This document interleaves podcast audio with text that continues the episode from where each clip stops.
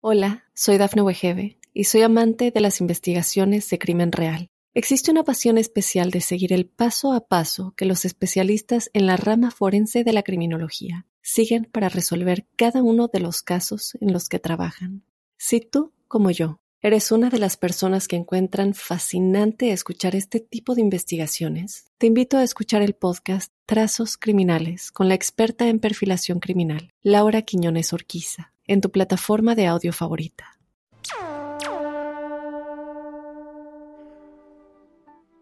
Hola a todos, buenos días, buenas tardes, buenas noches, depende del momento que estén escuchando este podcast que se llama La Huella OVNI. Yo soy Jorge Luis Zuckdorf. Primero que nada quería agradecerles por estar ahí, por estar acompañándome desde hace ya 60 episodios, 60 aventuras, en donde ustedes son los protagonistas, porque ustedes son la carne de este podcast, en donde nos hacemos preguntas, nos preguntamos qué sucede arriba de nuestras cabezas, qué ocurre con todos esos temas que tienen que ver con extraterrestres, ovnis, sucesos extraños, sucesos sin explicación, todos estos eventos que en realidad eh, a mí, desde mi perspectiva, traen más preguntas que respuestas. Mi experiencia en el tema es extraña, en realidad me topé con estos temas por hacer documentales, se los he contado muchas veces, pero no necesariamente todos han escuchado todos los podcasts, así que cada tanto prefiero volver a, presentarme breve y rápidamente. Yo me dedico a hacer documentales y dentro de esos documentales eh, tengo muchos, muchos documentales de misterios y eso me ha hecho viajar por todo el continente, conocer historias en primera persona y por sobre todo conocer muchísima gente que realmente sabe mucho. Y esa gente es la que suelo entrevistar eh, en parte de este podcast, aunque también el alma, el corazón, el centro de este, de este programa son ustedes y son sus preguntas. Y son esas preguntas que tratamos de responder, pero sabiendo que jamás, jamás vamos a responder con afirmaciones únicas. Vamos a intentar llegar a respuestas, pero por sobre todas las cosas les prometo que en este espacio van a hallar muchísimas, muchísimas más preguntas.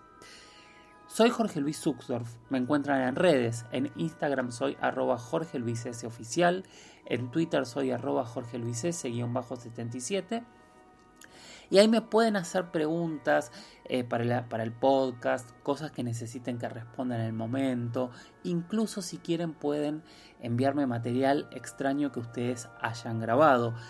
Si necesitan enviarme algo como archivos o demás, pueden usar un mail que es las historias de George, las historias de George, arroba gmail.com. Trato siempre de responder en el menor tiempo posible, eh, a veces eso cuesta más y cuesta menos. Bueno, sin más, vayamos con el episodio 60 de La Huella OVNI.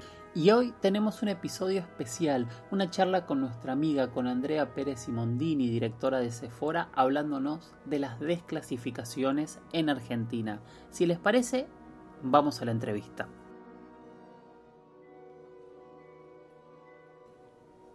No sé si estuvieron viendo las noticias en estos días, me imagino que muchos de ustedes sí. Y en todos los diarios apareció una noticia hiper interesante que tiene que ver con un trabajo muy fuerte que está realizando Sephora y que ya hemos hablado varias veces sobre el trabajo de desclasificación que se está haciendo en Argentina. Bueno, qué mejor que para eso que hablar nuevamente con nuestra amiga Andrea Pérez Simondini sobre lo que está pasando en estos días, que lograron que el Ministerio de Defensa desclasificara eh, yo creo que es el caso más famoso o, uno de los casos más famosos de la historia ufológica de Argentina. Y hoy por hoy también por algunos análisis eh, oficiales que se realizaron también empezó a transformarse en uno de los casos más polémicos. Creo que esta desclasificación nos va a dar nuevos elementos y aparte de darnos nuevos elementos nos da otra mirada y otra vez el planteo de que realmente hay algo detrás del fenómeno ovni hay instituciones oficiales que de una u otra manera investigan el tema y después esos documentos quedan clasificados.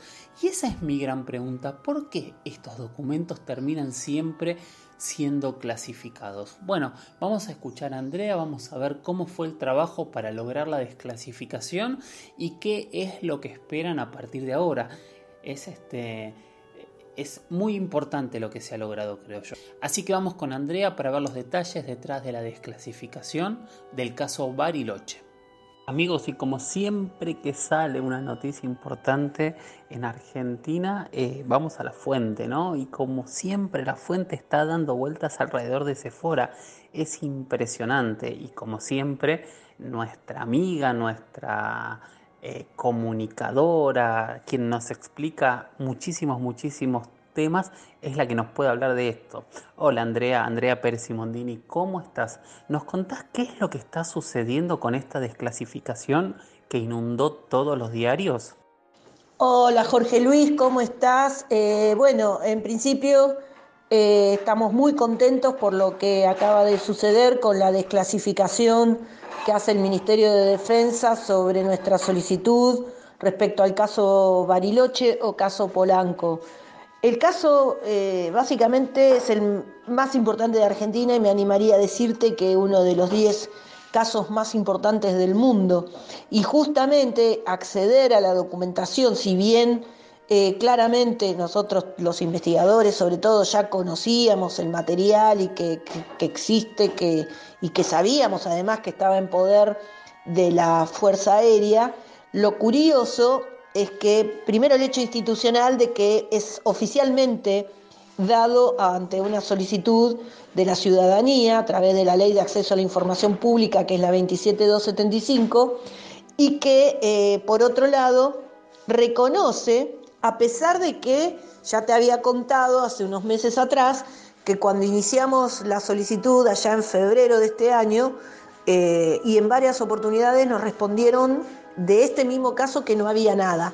Y en esta oportunidad nos contestan no solo dándonos parte de la documentación, porque lo que nos dieron todavía es parcial, sino que mencionan en la nota que le hacen a Pablo Álvarez, que es el miembro de Sephora que recibe la contestación, que en el 2018 el comodoro Guillermo Aloy, por entonces a cargo de la comisión CEFAE, que investiga estos fenómenos, hoy ya inexistente, eh, había reconstruido por completo el expediente. Por lo cual, lo que hoy tenemos es el hecho institucional del reconocimiento, y este es el hecho destacable al que apuntábamos, que hubo una investigación oficial. Y en lo que refiere a los objetivos de Sephora, es el acceso a esa documentación en términos institucionales, o sea, oficialmente, eh, porque eh, marca de que hubo un interés investigativo. Y ahora lo que nosotros hacemos es ponerlo a disposición de la ciudadanía, de la opinión pública, para que después cada quien haga con ese material lo que crea conveniente. ¿Qué es lo importante del material que se obtuvo? ¿Había algo distinto a lo que se conocía? En la obtención de la documentación, a su vez, eh, la importancia es que ya no quedamos solo con el hecho de que hubo un, informe que efectivamente sucedió, que hizo eh, una evaluación de caso, concluyendo que se trató de un farol de un reflector del boliche Rocket, sino que nos dan la posibilidad de acceder a la desgrabación de la torre de control, las testimoniales de los testigos principales, o sea, los pilotos de aerolíneas, el jefe del aeropuerto, que es el suboficial Daniel este, García, eh, la gente el responsable del servicio meteorológico, la gente de pista. Bueno, ahí eh, está junto con una versión que no tenía ninguna documentación, eh, digamos, esta que sabíamos de su existencia, ahora tenemos la posibilidad de contar con ella ya oficialmente entregada, ya no es que trascendió un documento, ahora es oficialmente entregada por el Ministerio de Defensa.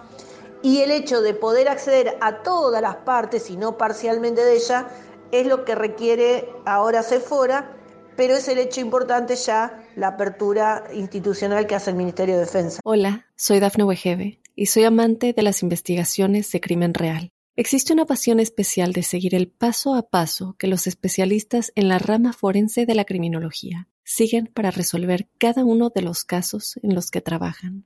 Si tú, como yo, eres una de las personas que encuentran fascinante escuchar este tipo de investigaciones, te invito a escuchar el podcast Trazos Criminales con la experta en perfilación criminal, Laura Quiñones Orquiza, en tu plataforma de audio favorita.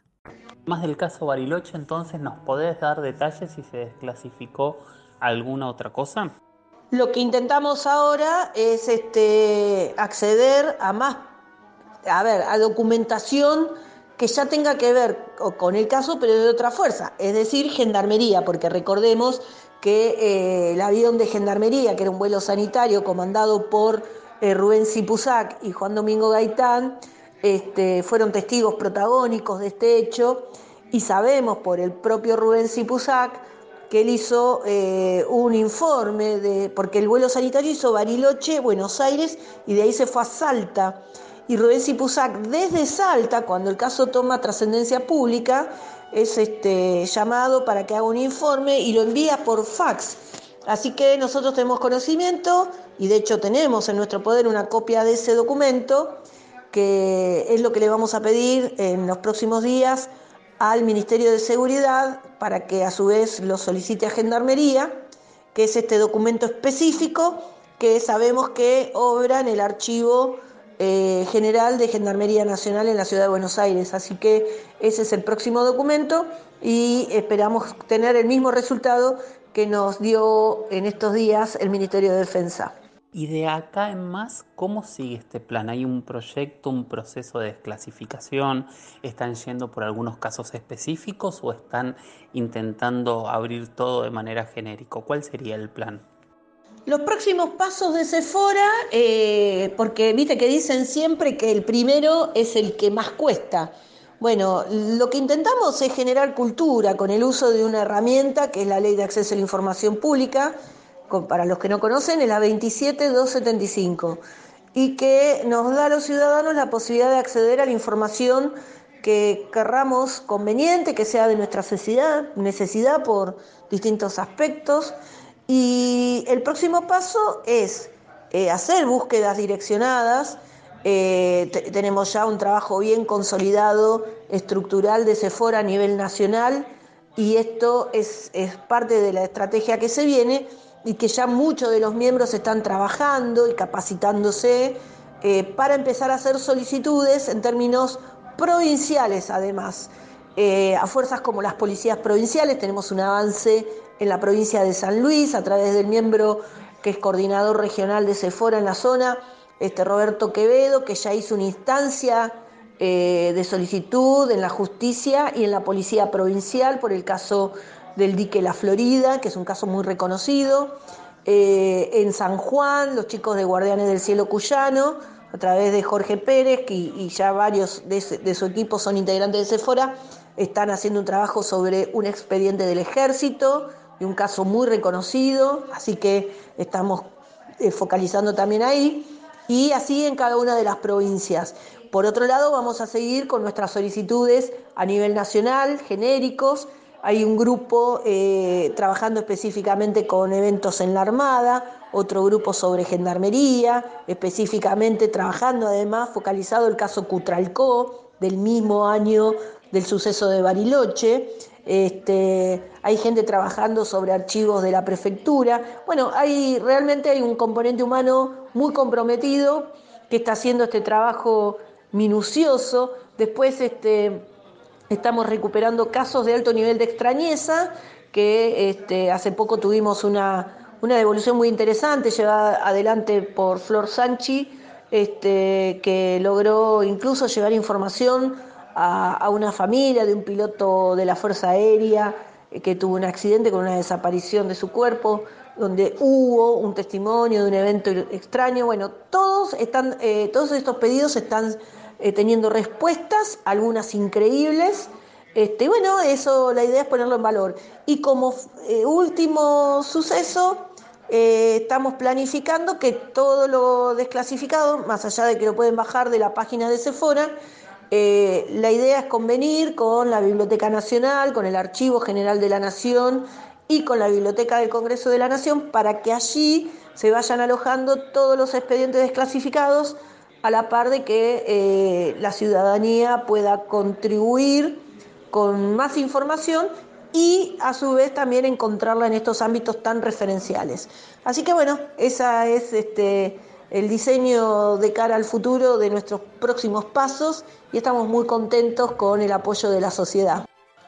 Y antes de despedirme, eh, sí tengo, tengo información.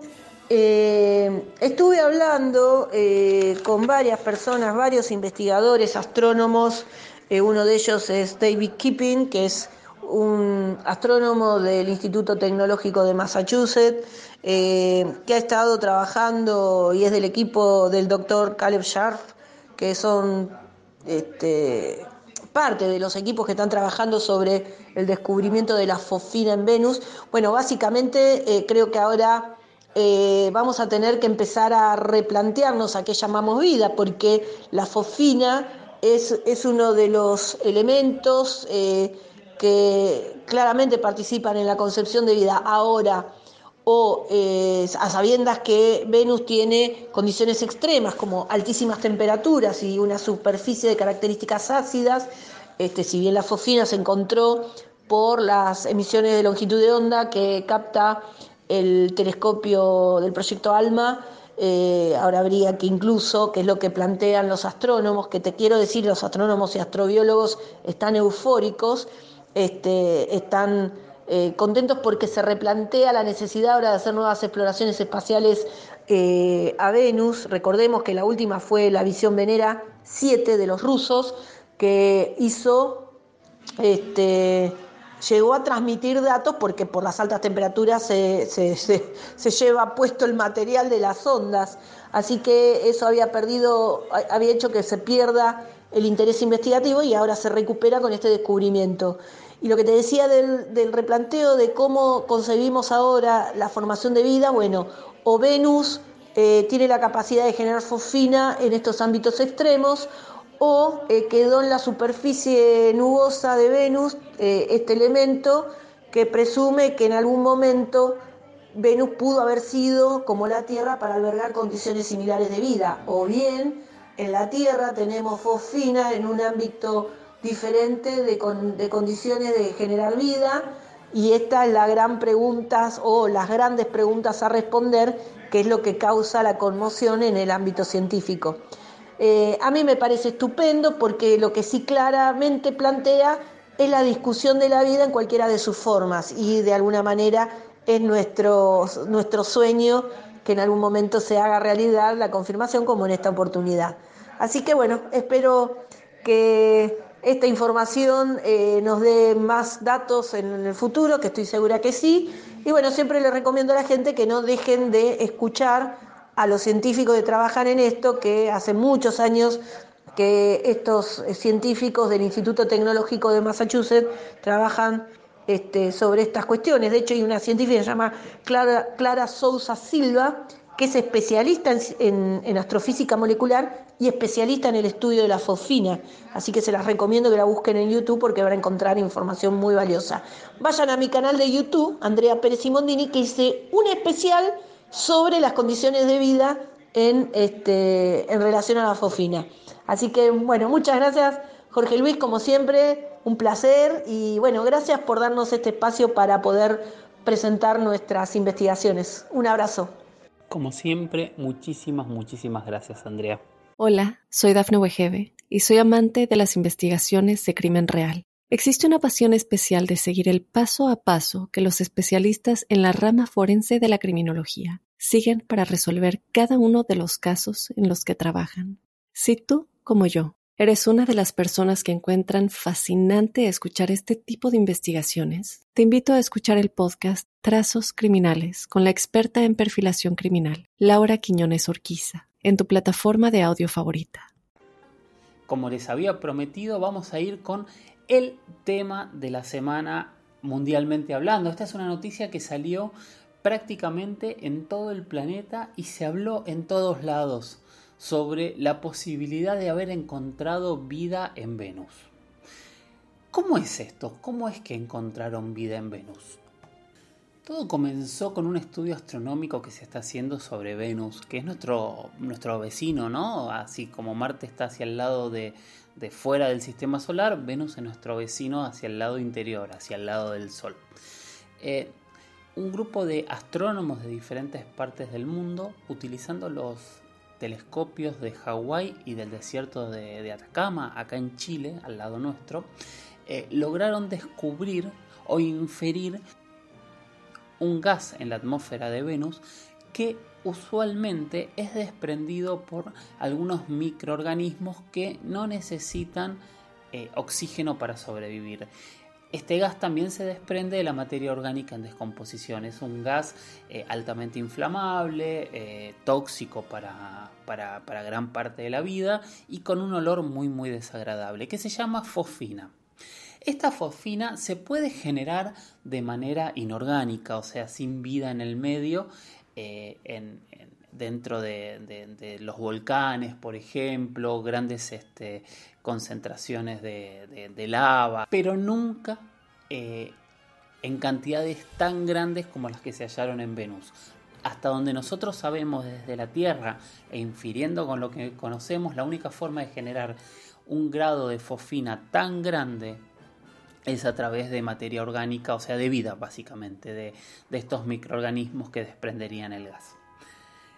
Este es el gran planteo, ¿no? Entonces a partir de ahí se empezaron a apuntar todos los telescopios para ver qué es lo que encuentran y eh, cuáles son las conclusiones que se sacan. Lo sorprendente es que no se mira a Venus como un planeta donde eh, la, posibilidad de desarrollo de vida sea sencillo, simple, porque Venus tiene eh, algunas características que podrían ser similares a la Tierra, pero desde hace millones de años tiene un efecto invernadero muy poderoso, o sea, guarda la temperatura de una manera muy excesiva en, su superficie y la temperatura de Venus llega a un promedio de 450 grados, o sea, tiene una temperatura más alta que un horno. Eh, una temperatura en la cual, por ejemplo, se podría fundir el plomo. Es muy alta la temperatura y eso siempre lo ha hecho muy, muy difícil de pensar que algún tipo de vida podría eh, sobrevivir o generarse en este ambiente tan, tan hostil. Para colmo, está rodeado de nubes de ácido, o sea, nubes ácidas, o sea, es realmente un entorno muy difícil o muy impensado para el desarrollo de la vida. Bien, hasta donde se cree o donde se está teorizando el día de hoy, la supuesta vida que podría haber en Venus estaría en estas nubes de ácido a unos 30 kilómetros de altura y en una temperatura mucho más benigna, o sea, así rodeada de, de, un entorno totalmente ácido, pero con unos 30 grados de temperatura. Ahí es donde piensan, volando, flotando, que estarían estas bacterias que emiten esta fosfina, que es lo primero que vemos. Bueno, ¿qué es lo que hay que hacer ahora? Primero que nada, ojalá puedan este, enviar algún tipo de sonda a tratar de recolectar eh, estos elementos y entender qué es lo que está sucediendo en Venus, que es nuestro planeta vecino, como decíamos al principio, pero si realmente se, encuentra, se conoce, se, se confirma que lo que hay en Venus es vida, nos va a llevar a generar un replanteo muy muy grande en todo lo que tiene que ver con la búsqueda de vida extraterrestre por varios motivos. El primero, nosotros buscamos vidas en entornos mucho más amigables para la vida, por lo menos desde lo que conocemos nosotros, que por supuesto el planeta Tierra, esta gran arca en la que vivimos, es el entorno más amigable que conocemos, entonces buscamos entornos similares a la Tierra. Si la vida puede desarrollarse en lo que creemos un entorno tan hostil como es el de Venus, por ahí podríamos empezar a pensar o inferir que la vida es mucho más fácil y se da de manera mucho más simple de lo que hoy todos nos imaginamos. Eso de alguna manera yo creo que cambiaría eh, las chances que creemos que existen de encontrar vida. Segundo, miramos hacia el lado contrario, siempre miramos la vida hacia el lado opuesto al Sol y resulta que la encontramos hacia el lado más cercano al Sol. Esto también da que pensar muchísimo. Y tercero es este punto que hay que destacar muchísimo. Nosotros cuando hablamos, cuando pensamos en vida extraterrestre, usualmente estamos pensando en qué? Estamos pensando en una nave interestelar, estamos pensando en tecnologías ilimitadas y en evolución de espíritu eh, absoluta. Bueno, en realidad lo más probable y la mayor cantidad de vida que podemos llegar a hallar es esto. Son formas de vida pero que no estén organizadas necesariamente como nosotros en una construcción tecnológica y de sociedad, en, un pensamiento abstracto, sino formas de vida más básicas, que de hecho es eh, lo que más hay en nuestro planeta. Ustedes piensen que nosotros somos en toda la historia del planeta, hasta donde sabemos, el único ser que se ha desarrollado como nosotros. Entonces también es importante entender esto, cuando buscamos o pensamos en vida, lo primero que creemos todos, y sobre todo que creen los científicos, los astrobiólogos, que son los que logran este, inferir o están buscando vida en el universo, lo primero que buscan es esto, organismos básicos, unicelulares, eh, bacterias, este, microorganismos, que, que, son vida, por supuesto, y que tal vez algún día, en millones de años, puedan llegar a evolucionar como nosotros. Por supuesto, esto no descarta la búsqueda o la posibilidad de que haya civilizaciones tecnologizadas como nosotros, mucho más tecnologizadas o mucho menos. No tenemos idea y de todo inferimos. Pero si empezamos a encontrar por primera vez vida extraterrestre, vamos a estar un poquito más cerca de empezar a responder nuestras preguntas. Y lo fascinante es que la tenemos al lado. No es que estamos hablando de un planeta a 30 años luz de distancia, como son los más cercanos que podrían llegar a tener vida, y que si ustedes piensan 30 años luz de distancia al lado de los millones que tienen otros, suena muy cerca, pero piensen que son 30 años viajando a la velocidad de la luz de ida y 30 años viajando a la velocidad de la luz de vuelta. Son distancias siderales, o sea, nosotros no vamos ni a la mitad de la velocidad de la luz, o sea, tardaríamos civilizaciones en llegar a esos planetas más cercanos. Bueno, ahora encontramos vida al lado nuestro, o una posibilidad de vida al lado nuestro. Ojalá los esfuerzos vayan hacia ese lado para tratar de explicar si esta fofina se debe algún tipo de microorganismo o hay alguna explicación geológica que nosotros hasta el día de hoy desconocemos y existe algún tipo de fenómeno diferente que genere este tipo de gas de, manera natural y sin eh, la intervención de algún tipo de organismo vivo.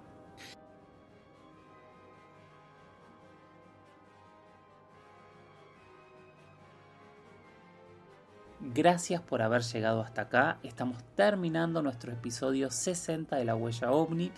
Como saben, yo soy Jorge Luis Zuckdorf y conmigo se encuentran en redes. En Instagram soy arroba Jorge Luis S oficial. Jorge Luis S oficial. En Twitter soy arroba Jorge Luis S-77. Y siempre utilizan el hashtag numeral la huella ovni. Gracias por haber llegado hasta aquí. Como siempre les recomiendo que miren al cielo, que tratemos de observar, de aprender, de conocer qué es lo que hay en las noches estrelladas, cuáles son los objetos, los eventos, de empezar a descartar esas cosas que son normales, pero que igual nos sorprenden, de las que no. Y les recomiendo que mientras miremos al cielo nos hagamos estas preguntas y, animémonos a no encontrar las respuestas absolutas, animémonos a pensar qué es lo que ocurre más allá de nuestras cabezas. Hasta la próxima. Gracias. Chau chau.